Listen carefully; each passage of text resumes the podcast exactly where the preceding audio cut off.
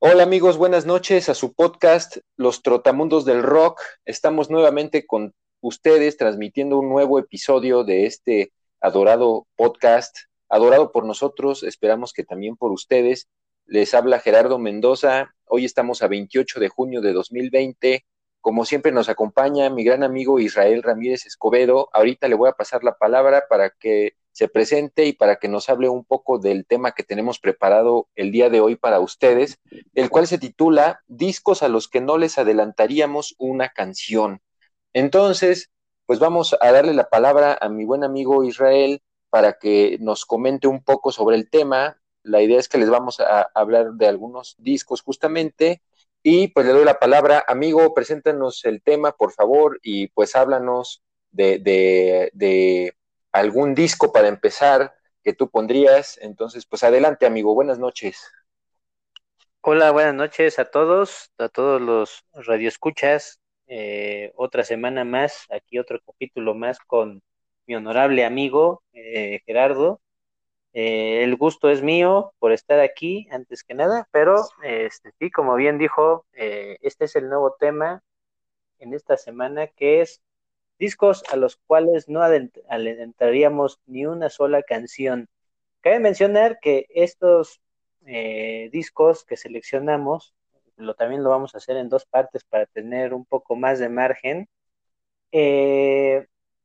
es mm, principalmente acotado a discos de los noventas, pues ahorita son contemporáneos, para que no, no nos vayan ahí a, decir que había más discos ahí considerados los mejores de la historia en los 60, 70, 80, etcétera.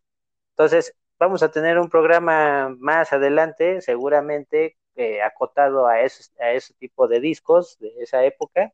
Pero mientras ahorita nos vamos a enfocar como dijimos, a discos sobre todo de la época de los noventas y 2000. Entonces, empezamos, eh, yo empiezo directamente con un disco que muy pocos o a lo mejor eh, han considerado, eh, a lo mejor algunos ya los han, han escuchado, sin embargo, no es un disco muy conocido, además también no es una banda también no muy, muy seguida, por ejemplo, pues como Nirvana o nombres como Nirvana, como Garden, Smashing Pumpkins, etcétera, eh, es una banda que se llama Filter.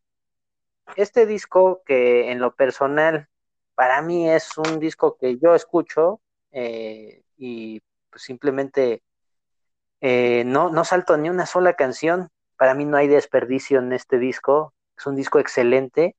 Se llama Title of Record. Eh, este disco es el segundo disco de esta banda, la cual fue formada este, en 1993 por un integrante, un músico llamado Richard Patrick, el cual, pues su carta de presentación es, eh, él fue guitarrista durante cuatro años de la banda Nine Inch Nails, y, sabemos Nine Inch Nails con Trent Reznor, Trent Reznor es eh, una sola persona que, tenía la banda Nine Inch Nails. La fundó, simplemente era un solo, eh, un solo músico, pero invitaba a otros artistas para que pudieran formar este disco y en vivo pues se veían demasiados integrantes, sin embargo el integrante oficial pues nada más era Trent Reznor. Uno de estos músicos pues era Richard Patrick, el cual eh, pues él hizo eh, o participó en, con Nine Nails en Pretty Hate Machine, en donde pues este es un disco demasiado industrial, entonces pues tomó varias bases Richard Patrick de este industrial y forma Filter. Filter tenía pues toda esa escuela del metal industrial y rock industrial que le había dejado tanto Trent Reznor como Marilyn Manson y también Al Jorgensen tenía las bases de Ministry. Sin embargo, Filter, el primer disco este, de Filter, sí es un disco totalmente llamado Short Bus. Eh, ese sí es un disco, pues podríamos considerarlo como, como industrial. Sin embargo, al, crear este disco, Title of Record, en 1999, este, es un disco mucho más digerible, eh, con unas pistas pues más dirigidas hacia el público y, después lo, lo, comenzamos a ver eh, pues con el éxito que tuvo este disco en esos años.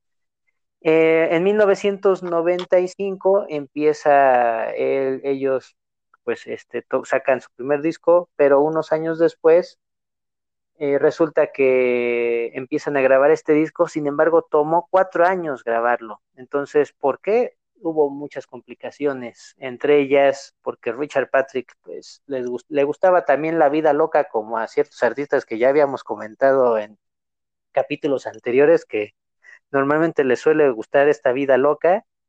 Entonces, pues tuvo problemas con las drogas entonces, este, pues tardaron cuatro años en, hacerlo. Otra de las complicaciones es de que otro de los eh, integrantes originales o fundadores de la banda, que es Brian Lysanger, este, también salió de la banda.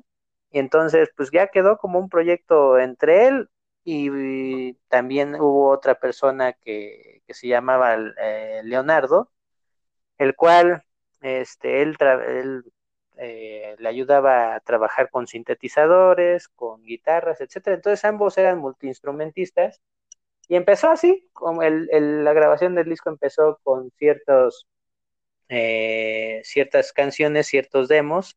Sin embargo, tuvieron que empezar a invitar a ciertas personas, entre ellas la bajista de DRC, de los Smashing Pumpkins, que, que ya lo hemos conocido, y también al chelista que también habían utilizado en los Smashing Pumpkins en, ciertos discos.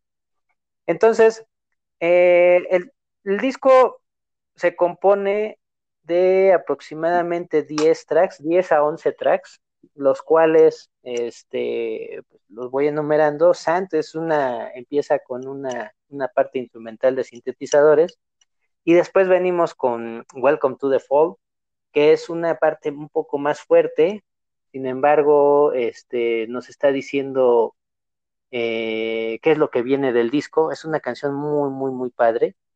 Este, y de aquí en general, pues las canciones que yo les puedo recomendar de este disco, pues pasamos por The Best Things, que es una canción que en lo personal es, es el track, eh, me parece que es el número 5, sí, efectivamente creo que es el 5 este, track se hizo, eh, eh, tiene sintetizadores, es una, es la parte, es una creo de las canciones que tiene, mm, es un poco más enfocadas al metal, sin embargo, tiene esa frescura del hard rock, pero este, esta canción eh, fue uno de los sencillos del disco y también se utilizó para el soundtrack del Cuervo 3.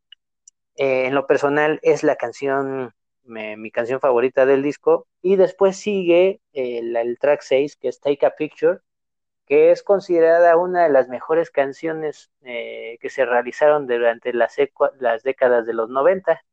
Take a Picture es una balada, una balada acústica, eh, la cual tiene de fondo este, unas percusiones.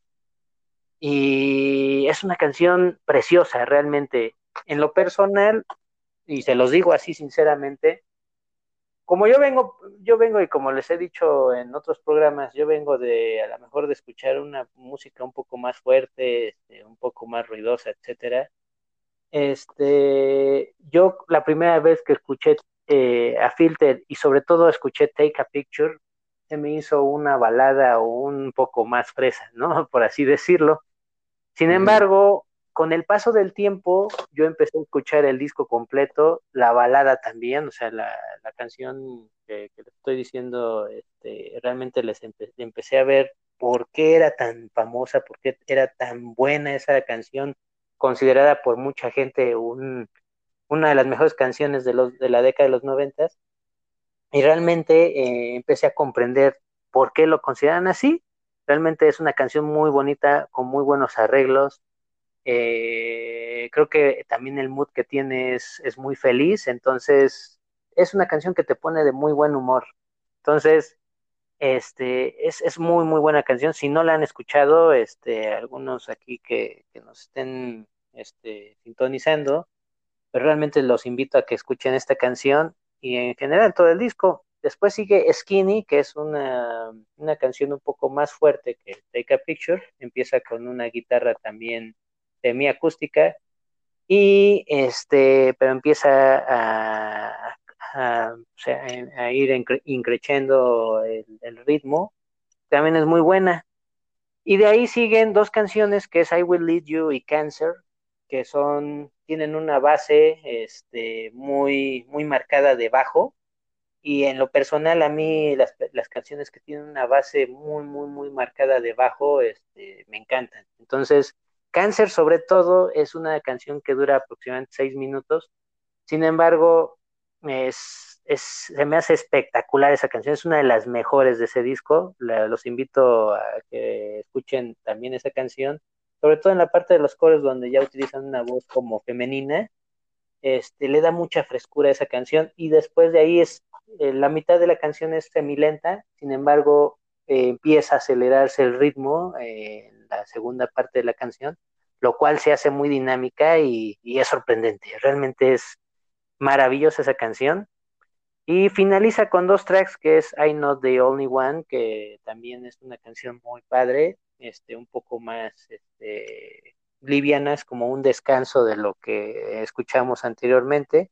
Y Miss Blue, que es, se me hace a mí una canción del tipo gitano, en donde son acá unas percusiones, este, una voz baja. Y finalmente, este, al parecer es un corte como de 18 minutos, realmente la canción dura aproximadamente 5 minutos, pero nos hace recordar, y es a mí como me encantaba en la década de los 90, que muchos discos los dejaban una pista así, simplemente inconclusa, así, este, al vacío, durante mucho tiempo y al final hacían una grabación, cualquier tontería, algunas, algunos otros discos este, ponían a lo mejor un bonus track, etcétera. Aquí en este caso, pues simplemente es una grabación este, X realmente, pero realmente ese tipo de conceptos a mí me gustaba muchísimo porque te daba mucho a averiguar qué era lo que todavía faltaba o qué te iban a decir o qué te ibas a esperar, como esas películas de Marvel cuando termina y realmente este, esperas una escena post créditos, ¿no? Entonces, realmente a mí me encantaba ese tipo de cosas o este tipo de detalles en, en, en, en, los discos. Este disco, como les dije, salió en agosto de 1999 y este, pues hay una reedición, el año pasado se hizo una reedición por el 20 aniversario de este disco, el cual incluye cuatro pistas adicionales. Y este, pues, simplemente es un, fue un éxito ya que llegó al número 30 de Billboard. Entonces les recomiendo mucho este disco que se llama Title of Record The Filter. Es el segundo disco de la banda. Muy bien, amigo, pues muy, muy bien, eh, muy buena tu reseña de Title of Record The Filter. Y pues lo voy a ligar un poco con el disco del que les voy a hablar en cuanto a lo último que mencionas acerca de la, de la, el detalle de los bonus track, digamos que pues lo han hecho, sobre todo, sí tienes razón, como que en esa época fue cuando, de los noventas quizá, eh, algo, la primera mitad de los 2000, eh, cuando metían estos bonus track, que lo replicaron pues muchas bandas, ¿no? Incluso hasta, pues yo me acuerdo de un disco, por ejemplo, de Jaguares, O sea, bandas mexicanas también hacían eso, que metían como un bonus track en, uno que se llama Cuando la sangre galopa. Viene ah, también un track adicional. Y sí, y coincido totalmente contigo, amigo, en, eh, eso de, que es una cosa padre que, que decías, a ver, vamos a ver qué nos depara de sorpresa el disco. Y es una muy buena analogía lo que haces con las películas, porque es la misma sensación. O sea, en el cine te quedas hasta el final como, a ver, algo va a pasar después de los créditos. Y en el disco también, como que te quedas así escuchando de, a ver, aquí te sigue corriendo el disco, o sea que algo trae, ¿no? Algo trae ahí extra. Entonces era, es una cosa interesante y padre, yo creo que, para, para ahora sí que los amantes de, los discos, ¿no? De, esa época y, pues los bonus tracks que esperabas. Y bueno, pues justamente les comentaba, amigos, que pues lo voy a ligar este disco que, del cual nos hablaba eh, Israel eh, que se llama Parachutes, que es de Coldplay. Eh, Coldplay, pues bueno, es una banda más orientada como a un rock más melódico. Eh, pues los han puesto, pues es un género que realmente como que a, veces ha costado a los críticos en ponerlos en, cierto género porque pues no es un rock pesado ni, ni es un, un, rock tan estilo tan pop como otro.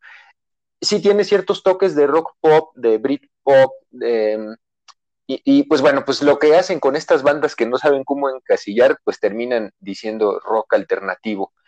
Que de hecho, que de hecho, pues ahí ya meten cualquier cosa. O sea, yo como anécdota, y seguramente pues les ha pasado a muchos de ustedes, en el metro, pues, ah, bueno, esto se los comento porque justamente ponían Yellow, que es una canción, ahorita les voy a hablar un poco el detalle, pero vendían en el metro eh, un disco que, que decían lo mejor del rock alternativo y, pues justamente mezclaban cosas de Chris Isaac, de Nirvana, de, Coldplay, o sea, como que ya de Radiohead queda como Creep, la que siempre era como el, símbolo del, alternativo. Entonces, pues es una cosa curiosa, como que terminan llamándole alternativo a todo lo que, pues como que no puedes encasillar tan fácil en, un, en un género. Y bueno, ya entrando en el tema del disco, pues es el disco debut de Coldplay, es una banda formada en Londres, eh, pues los integrantes se conocieron justamente en, la Universidad de Londres, o sea, coincidieron, se formó la banda, empezaron a, tocar, pues vieron que como que la música pues era lo que les apasionaba, porque de hecho pues se cuenta que se conocieron pues en, la, en la parte de inducción que hacen cuando entras a una carrera, como esa semana de inducción, y, pues ya como que pues realmente la inducción para ellos fue más como inducirse al mundo de la música, ya no tanto a, lo que estaban ahí en la Universidad de Londres. Eh, pero bueno, se formó la banda, empezaron a, grabar. Eh, Coldplay es una de esas bandas que, que, pues como que les cae la suerte de una forma muy rápida, porque grabaron unos EPs que traían unos temas eh, pues que, que, no fueron realmente hits, pero que valieron la, la pues que volteara hacia ellos Parlophone, que es, una compañía discográfica pues muy importante inglesa, y, pues firmaron un, disco, eh, bueno, un contrato para grabar pues algunos discos. Y el primer disco que, hicieron justamente fue este, el de Parachutes, que eh, en lo personal es un disco eh, pues bastante bueno, yo lo considero muy bueno como un disco debut de una banda.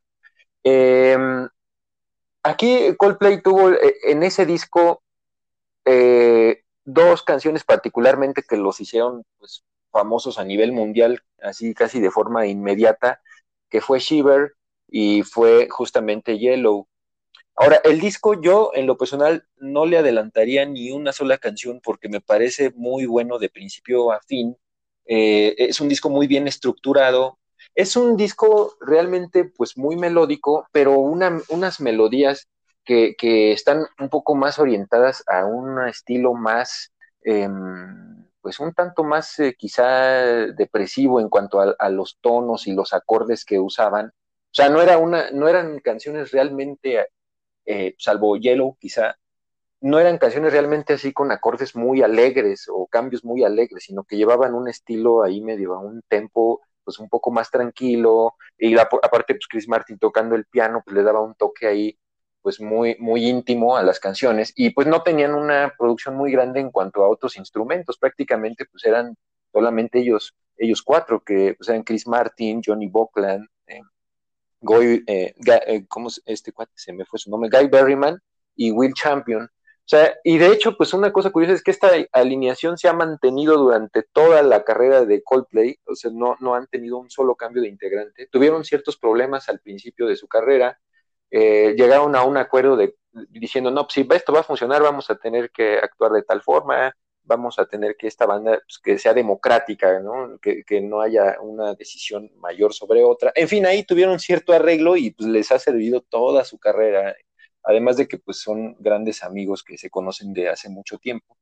Y propiamente el disco pues empieza con una canción que se llama Don't Panic, que, que, bueno, era justo como el reflejo de lo que los críticos decían, bueno, a ver, son letras como medio positivas en ocasiones, pero la melodía es medio depresiva, entonces pues ahí yo creo que entraba la confusión de pues cómo los ponemos como pop o como rock y pues alternativo, ¿no? Al final, porque Don't Panic es una canción con una lírica pues muy, muy como positiva, pero pues si te oyes los acordes realmente pues es como, o sea, si tú no pones atención en la letra es como si estuvieras oyendo una canción de, pues, no sé, mi novia me dejó y estoy muy triste o algo así, o sea, son temas, es, es como una, unas acordes que se prestan para una canción depresiva, pero, pero pues que realmente no, no la hicieron eh, así, o sea, dice cosas más bien como We live in a beautiful world eh, y cosas así, como un mensaje muy positivo. Everybody here's got some, somebody to lean on.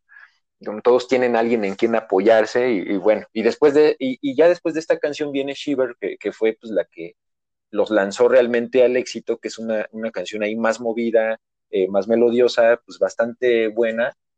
Y después vienen dos temas pues, más tranquilos que le bajan el ritmo al disco, que es como ir un poco en, una, pues en una suerte como de, de, pues de montaña rusa con subidas y bajadas. Entonces esta es como la parte calmadita, Spice y Sparks, son temas muy tranquilos, muy, muy balada, eh, pues eh, leve, sin mayor pretensión, pero muy bien hechas, un arreglo como les decía, muy íntimo. Y después pues viene Yellow, que pues ha sido el éxito realmente de toda la vida de Coldplay. Y, pues es, la gran favorita de los fans de la banda. Y, Yellow, eh, por ejemplo, es la canción que en los conciertos, yo he tenido oportunidad de ir a algunos conciertos de Coldplay y es, la que verdaderamente pues, prende al, público y, y, lo hacen, pues, realmente la banda sí se compromete con, con, tocar la canción con todo el ímpetu, a pesar de que pues, muchas bandas a veces se, cansan de sus hits, pues Coldplay sí cumple a los fans, dice, no, vamos a hacerla en grande y, lanzan unos globos amarillos inmensos, al menos en esa gira en la que fui, que fue de, su tercer disco, que es X and Y, se llama ese otro disco, e, esa gira, eh, a mí en lo personal me gustó mucho, eh, y bueno, pues le echan todas las ganas porque es como el gran hit y luego viene Trouble, que también es una, balada, a mí se me hace muy bonita, eh, muy eh, íntima también. Luego viene un track ahí de menos de un minuto que se llama Parachutes, que pues es el que le da el título al disco, pero pues es un tema ahí nada más muy cortito. Y, es tan pequeño que, pues realmente es como si fuera un, un, bonus, digamos, pero, pero está bien, o sea, es una baladita. No, yo no la adelantaría, digamos, a pesar de durar tan poquito y de ser como algo adicional, yo no la adelantaría. Eh, porque une eh, Trouble con lo que viene después, que es High Speed, que le da otra vez un poco más de, melodía al, álbum. Eh, luego viene We Never Change y termina con otra balada muy bonita que se llama Everything's Not Lost. Y después viene un bonus track, como mencionábamos, de, una canción que pues, le pusieron ahí el título de Life is for Living, que pues, también es como algo adicional, como lo que te salía después del espacio en blanco y, un bonus ahí medio, medio escondido. Es un disco que yo les recomiendo. Eh, Coldplay a mí se me hace una buena banda, es, una banda que a mí me gusta mucho. Eh, su, producción discográfica pues ha ido eh, hacia ciertos rumbos, quizá en ocasiones un poco más tirándole al pop, a veces vuelven a regresar un poco a lo depresivo, a, las melodías, digamos. Bueno, incluso a veces sí también a las letras, porque Chris Martin tuvo ahí un, un problema muy fuerte con su esposa que fue Gwyneth Paltrow y pues un disco posterior que se llama Ghost Stories pues es muy, muy depresivo. Eh, pero bueno, a mí en particular este disco me gusta mucho porque yo lo ligo mucho en mi etapa en la, eh, pues en los primeros años de la universidad, o sea, es, un disco que, a mí me gustaba mucho en ese entonces, eh, lo escuchaba prácticamente al estar haciendo las tareas de la carrera y, y que a mí me, indujo a la banda y, pues me gustó mucho, la verdad, o sea, incluso los críticos eh, pues decían, los llegaron, yo, yo no estoy de acuerdo con esa comparación, pero decían que era como lo que Radiohead había dejado de hacer en su momento, porque Radiohead para ese entonces había ya entrado a cosas como Amnesia o Kid Day, y entonces ya se, se alejó un poco de, de, lo que había sido Radiohead, eh, o sea, digamos, cambió su estilo, yo no lo considero malo, nada más que como que entraron a unas cosas más experimentales. A mí me gustan mucho realmente también esos discos, pero bueno, esto decían, bueno, Coldplay está haciendo en este disco lo que dejó de hacer Radiohead. Eh, esas comparaciones a mí se me hacen como muy odiosas, como querer comparar una banda con otra, pues nada más porque ciertos elementos se parecen y a lo mejor ni tienen nada que ver, o sea, ambas bandas son muy respetables, Radiohead, digo, ni se diga, es una super banda desde mi punto de vista, pero bueno, sí decían, no, pues es que ya es como lo que dejó de hacer en, The Bands y en OK Computer y pues ahora ya están en cosas más experimentales y bueno, pues ya los viene a sustituir Coldplay.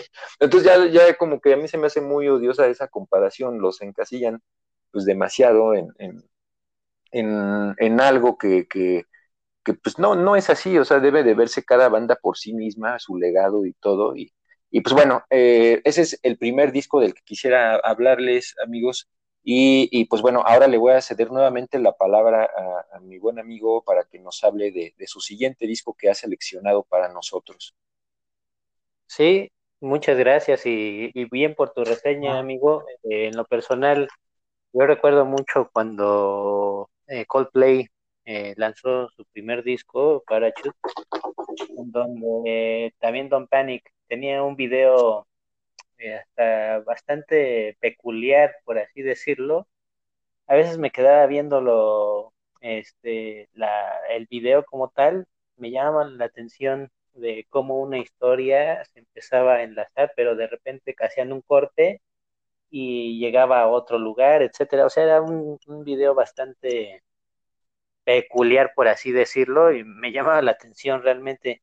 Y sí, este Coldplay después eh, tuvo ese sello como inglés totalmente, en donde eh, ser pues bastante música interesante. Parachutes, eso fue su carta de presentación y realmente eh, pues la, la, supo hacer en el sentido de que la dio en el clavo al, al presentarle canciones tan pues ahora sí que por así decirlo no pegajosa, sino realmente lo que la, gente esperaba en ese momento, porque pues, e, exactamente seguía una línea en ese entonces, me acuerdo que estaba eh, Radiohead, el OK Computer, después hizo cosas más experimentales, como dices, y también estaba por otro lado Blur, Blur que también estaba haciendo Coffee and TV, etcétera, y ese, ese tipo de cortes este, musicales, eh, sobre todo música de Britpop, etcétera, de rock inglés, eso era lo que la, la, gente buscaba en ese entonces. Y creo que Coldplay llegó precisamente con Don't Panic y con Yellow, sobre todo, que fue un hitazo eh, en su momento, eh, para quedarse, ¿no? Llegó para quedarse Coldplay. después, pues empezaron a hacer otro tipo de, como dices, empezó a hacer una variación en su música, eh, discos hasta cierto punto depresivos, pero yo, yo recuerdo mucho por, creo que se basaba la música de Coldplay de acuerdo a la época o a la temporada que, que vivían y que sentía, por ejemplo, este, con esto de la separación con Whitney Paltrow, que, sí le dio, le dio muy, muy fuerte, y después, este, pues ya después sigue la reconciliación, ¿no? De, seguir viviendo, de Viva la Vida, me parece que se llama el, el disco, este, y que al final es, pues, la vida continúa, ¿no? Hay que seguir, este, triunfando, hay que seguir, este, adelante y con la frente en alto, ¿no? Entonces, Coldplay es una, es una banda que en lo personal no, no he escuchado mucho, sin embargo, pues por ejemplo, Clocks, que es una canción que a todo mundo creo que le gusta, inclusive a mí. Eh, por aquí una, un dato personal, también la canción que yo tengo con una, una canción que mi esposa y yo tenemos este como, como canción de pareja, justamente es de Coldplay, ¿no? Es la de Magic. Este, Entonces es algo bastante peculiar, es una banda que que a, por lo menos una canción, dos canciones te pueden gustar, aunque eh, estés en el estilo que sea, eh, que el, si escuchas metal, escuchas rock, escuchas otro tipo de cosas, si eres un poco más reservado, etcétera, por lo menos una canción de Coldplay te va a llegar al corazón. Eso es, la verdad. Sí, amigo, así es. Sí, sí, sí. perdón, nada más la, la interrupción. sí. sí, justamente, nada más quería ah, eh, comentar un poquito, eh, muy breve, eh, justo decías que, depende mucho de la época de, los integrantes, lo que quieren transmitir. Y sí, porque justamente Ghost Stories, que es el disco que, que les decía, si ustedes hacen un contraste entre Ghost Stories y el siguiente que fue A Head Full of Dreams, incluso hasta en el arte de los discos es totalmente distinto. O sea, Ghost Stories, pues es totalmente la depresión de Chris Martin por su divorcio y, la portada es oscura, eh, con unas alas ahí en blanco. Y luego A Head Full of Dreams pues, es una cosa muy colorida. Entonces, sí, totalmente de acuerdo. Es una banda que, que pues, ha dejado ahí su historia, sea como sea, en, la música inglesa de, de los últimos años y con muy buenas producciones discográficas. Efectivamente, amigo. Entonces, pasamos al siguiente disco. Eh, en este caso también, eh, pues como lo mencionó al principio nuestro gran amigo Gerardo, eh, como Coldplay, este, llegó y es considerada por algunos este, un Britpop, no tanto rock, pero por otros este, sí, entonces de repente dijeron, no, pues ¿qué, qué le podemos hacer? Pues lo metemos en alternativo, la vieja confiable. Entonces, aquí sucede algo similar con este disco, el cual pues es una banda mítica, ya legendaria, pero esta banda surgió en 1980 y fue fundada, es, es una banda también de igual manera británica, la cual fue fundado por Vince Clark, Andrew Fletcher, Martin Gore y David Gahan. Y, con esos nombres, pues ya ustedes sabrán más o menos a qué banda me refiero. Es nada más y nada menos que Depeche Mode. Depeche Mode, ustedes ah, seguramente van a decir, oye, pero pues esa es una banda de, de synth pop, ¿no? O sea, eh, generó, este, o se fue creada como una banda de synth pop electrónico durante muchos años, desde su creación hasta más o menos 1989, eh, sacaron siete discos, los cuales, pues sí, totalmente de acuerdo que, empezaron a hacer pues eh, cosas electrónicas, sin pop, entonces pues ahí vemos eh, cosas como A Question of Loss, A Question of Time, este, lo que es I Just Can't Get Enough, que puta, este, son canciones totalmente electrónicas, ¿no?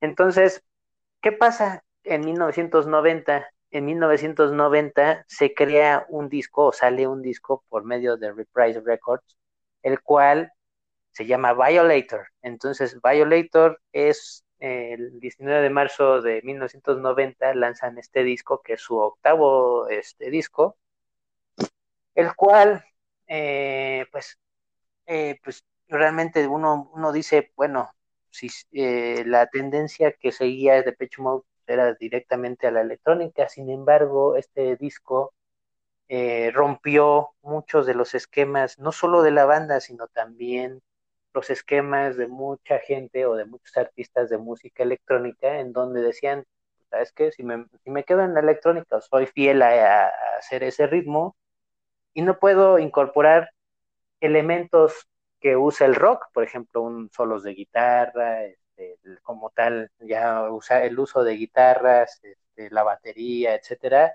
este, usan batería electrónica, sin embargo, aquí una batería acústica, etcétera, pues ya como que rompe esos esquemas.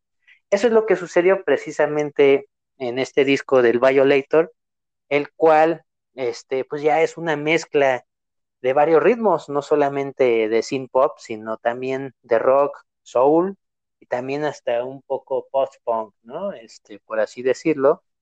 Se graba eh, 1900, entre 1989 y 90, ah, este, se termina de grabar.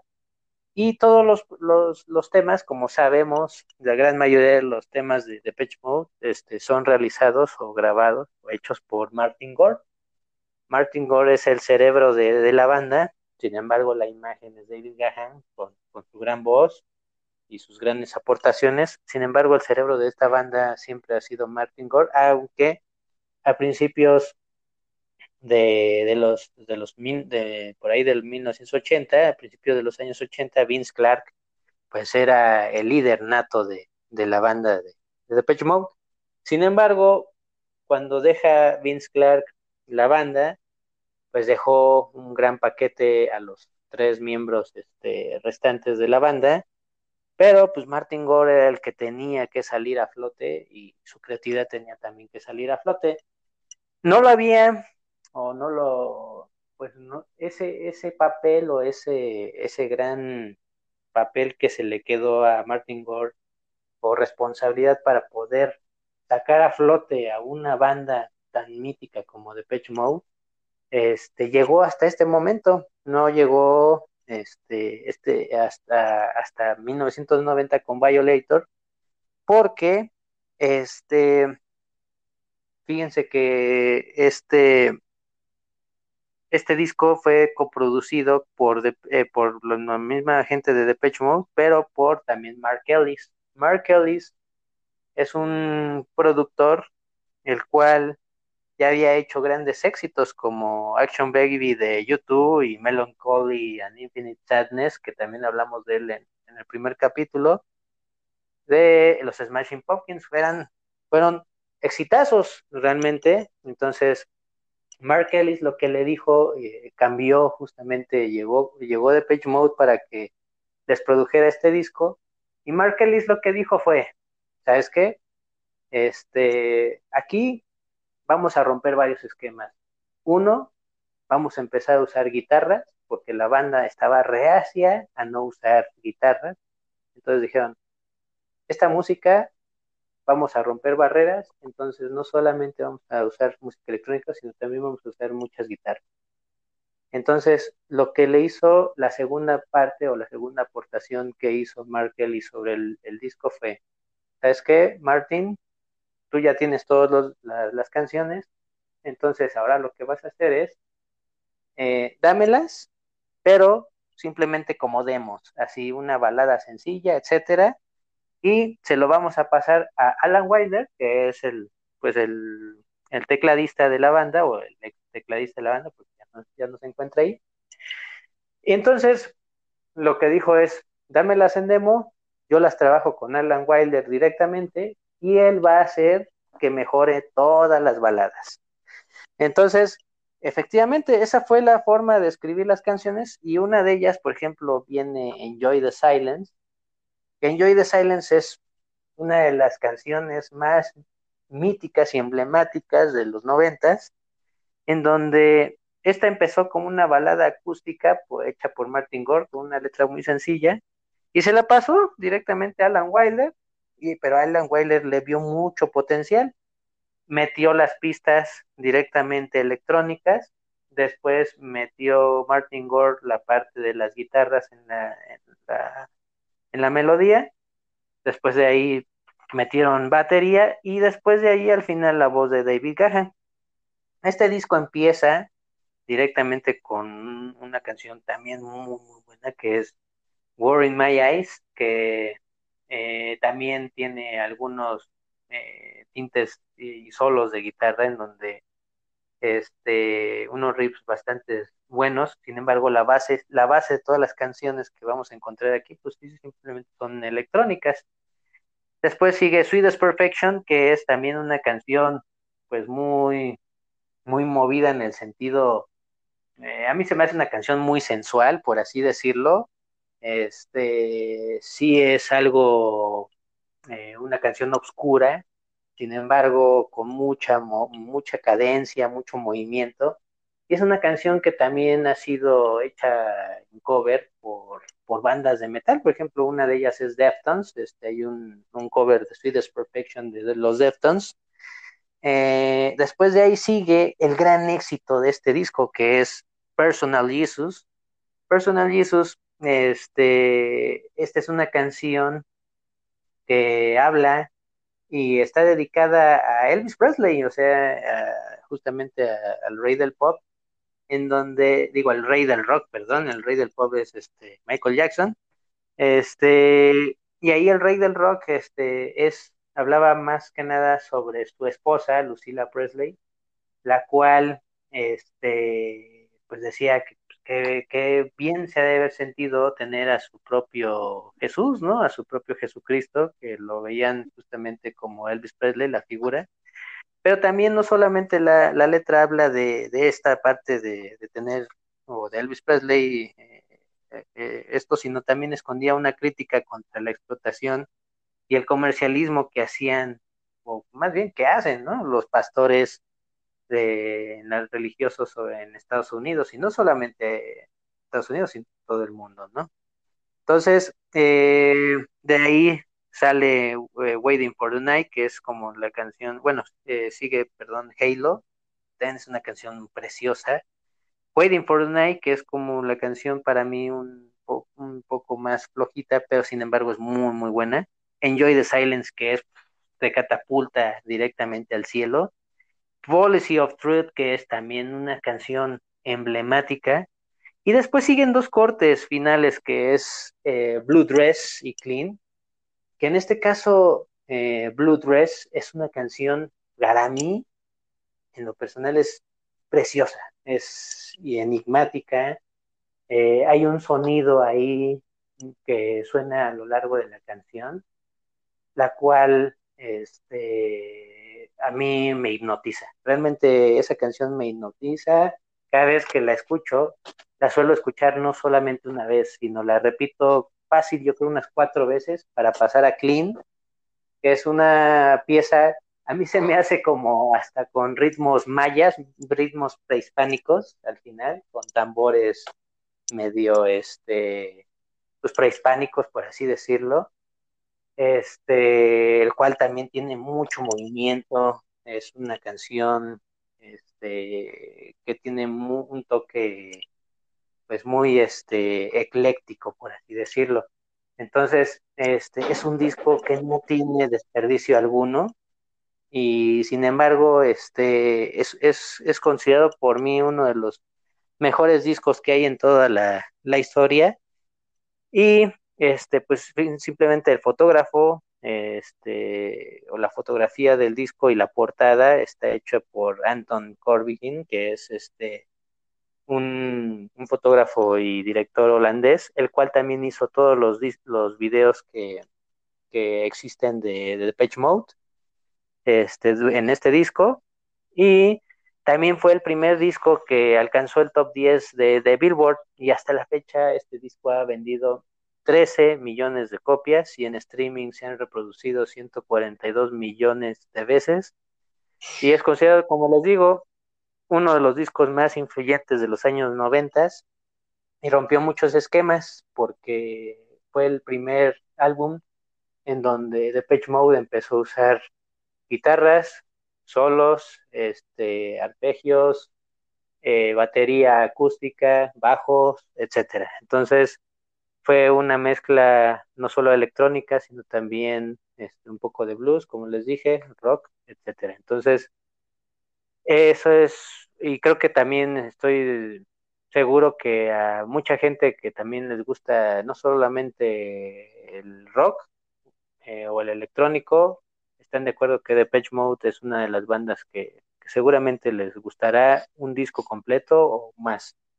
Entonces, pues sería ese mi, mi reseña sobre este gran disco del Violator de Depeche Mode.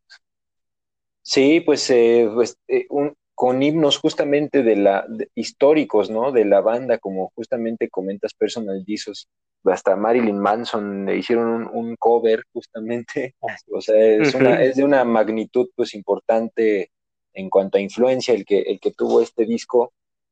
Y, y, pues bueno, justamente ya que estamos en las ondas alternativas, por si aún no tenemos suficiente de eso que no, ha sido a veces catalogado como no sé dónde ponerlo, pues vamos a ponerlo en alternativo, pues les traigo también el siguiente disco que justo es de otra banda que también ahí ha sido puesta. O sea, eh, estamos ahora muy, muy en, en, este, en estas cuestiones de vámonos a la fácil, lo ponemos en el alternativo. como que se van a la fácil y, y, pues del disco que les voy a hablar eh, a continuación es eh, un disco de, una banda irlandesa que son justamente los Cranberries, que bueno, pues saben que justamente han sido catalogados como rock alternativo prácticamente toda su discografía. Y el disco del que les voy a hablar es el primero de esta banda, que es Everybody Else is Doing It, So Why Can't We? Todos están haciéndolo, ¿por qué no lo hacemos nosotros también? Y, pues bueno, este disco, eh, pues justamente eh, fue el, álbum, como señalábamos, debut de Cranberries. Es una banda que, como les decía, pues se formó en, Irlanda y pues obviamente al estar en, esa época, en los noventas, en Irlanda, o sea, en el Reino Unido, pues tenían mucha influencia de, cuestiones que ya hemos mencionado, como el Britpop y, un poco el rock británico que, se manejaba en esa época. Y, y, pues fueron contagiados en cierta forma, pero pues también Irlanda, pues a pesar de ser del Reino Unido, tiene sus cuestiones ahí, eh, pues folk, como, como pues muchas naciones tienen su propia música, sus estilos. Y, pues un poco de estas cosas también están reflejadas en su música, porque si escuchan ustedes un disco de Cranberries, pues van a ver que no es exactamente como el de una banda inglesa, como Coldplay, por ejemplo. Independientemente de los géneros de las bandas, pues hay detallitos que, que siempre se encuentran ahí como que al final pues todos tienen sus raíces en su, en su país y es lo que toman como base para, para su música. Eh, eh, bueno, entonces pues es una banda que, que, se orientó hacia el rock, que pues era el gusto de la banda, Em, eh, eh, y pues bueno, entraron en este género de alternativo eh, tan, señalado. Y, y, pues bueno, se formó la banda, originalmente no estaba la vocalista Dolores O'Riordan, que, que, realmente pues ella es como la, la cara y la voz de Cranberries. originalmente ella no estaba en la banda, había otro vocalista que, pues lamentablemente no recuerdo su nombre, y bueno, al final pues es porque es como estas cuestiones del que se mueve, no sale de la foto y pues así pasó con él. O sea, se salió de la banda, eh, y que de hecho pues él era como el, que escribía un poco las canciones antes de este disco. Y pues se fue y entró en sustitución Dolores, que desde mi punto de vista sí le dio como totalmente el estilo que con el que identificamos a Cranberries, con ese estilo es prácticamente el estilo de Dolores en cuanto a su voz, en cuanto a su forma de cantar, en cuanto a su composición, sus letras. O sea, eh, es, una mujer, eh, fue porque pues ya, ya no está en esta vida, fue una mujer muy, muy talentosa desde mi punto de vista y, muy, muy, yo la percibo como una mujer eh, sincera, noble, que trata de transmitir lo que, lo que siente en sus letras y, pues bueno, entró Dolores, se formó una alineación con la que partió ya la banda, que pues realmente también ha, sido la misma, si, no me recuerdo, hasta incluso hasta que murió Dolores fue la misma, los mismos integrantes, o sea, también han tenido unos lazos importantes. Y sacaron este disco eh, como debut que pues los catapultó también al éxito, es de esas bandas que con su primer disco tienen uno o dos temas que los manda al éxito y y, pues ya ahí depende de la banda si se mantienen o, ya regresan a los niveles que estaban sin mucho éxito, etcétera. Pues Canberris sacó este disco, se fueron al, éxito. Eh, e, este disco comienza con un tema que se llama I Still Do, que es un tema muy lento, eh, como un tanto lúgubre. Eh, de hecho, la portada del disco, si ustedes la ven, también es muy oscura, es una foto de los cuatro integrantes en un sillón.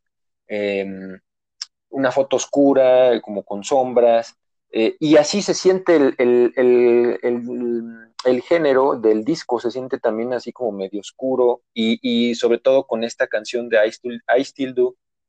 Y em, es una de mis favoritas, o sea, aquí Dolores hace una voz. Todo el disco para mí está excepcional en cuanto a calidad de voz de Dolores, y la música es un soporte muy, muy bueno. Eh, a mí me parece que se complementó muy bien los arreglos musicales con la voz y con la tesitura y las inflexiones que hace Dolores, el, falseto y en fin, todos los recursos que usa se complementaron muy bien con, la, con los arreglos musicales.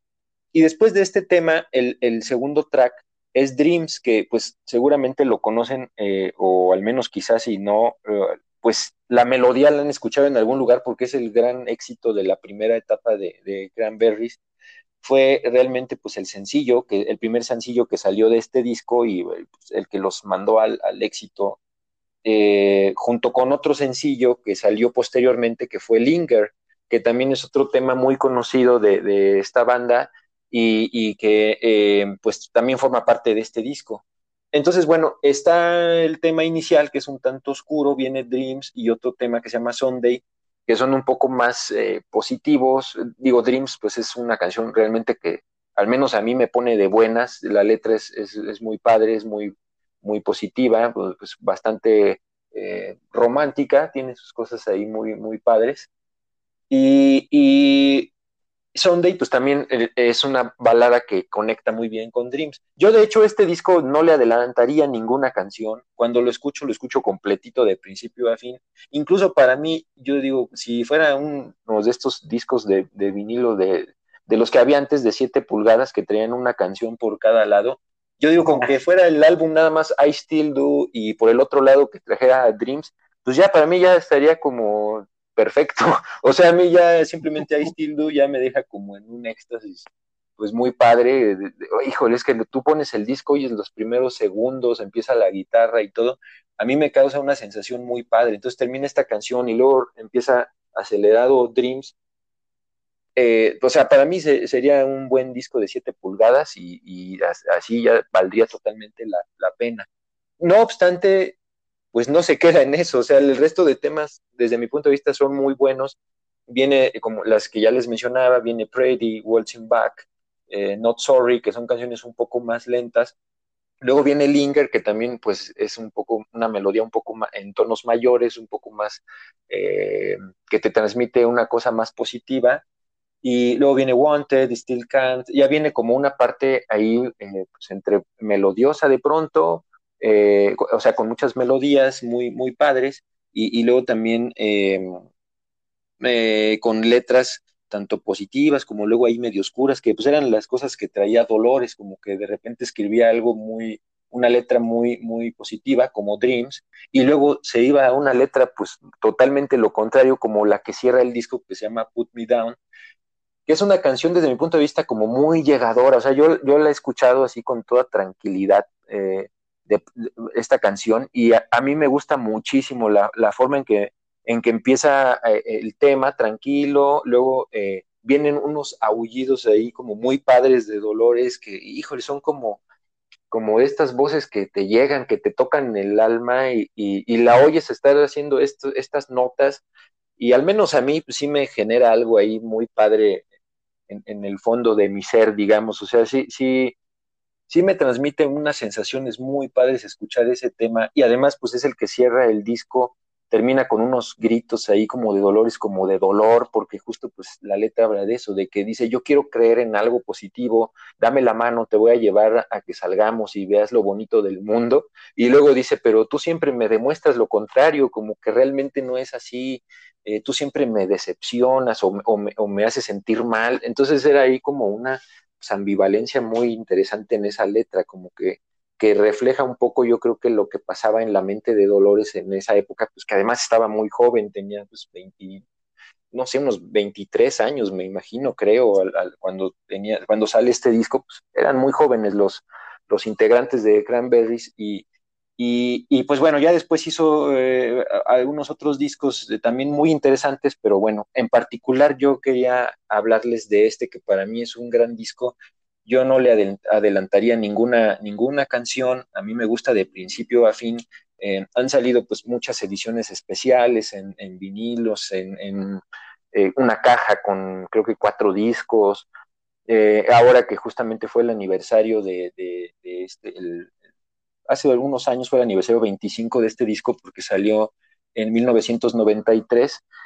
Y, y pues bueno, es un disco que a mí me gusta mucho, em, se los recomiendo y yo no le adelantaré ninguna canción y pues bueno, e, eso es justamente, no sé si tú quieras agregar algo amigo, estamos llegando al, al final del, del, episodio, esperamos que pues les hayan gustado eh, estos, estas reseñas que les hacemos eh, esperando que, sean de su interés y, que puedan encontrar algo que les guste.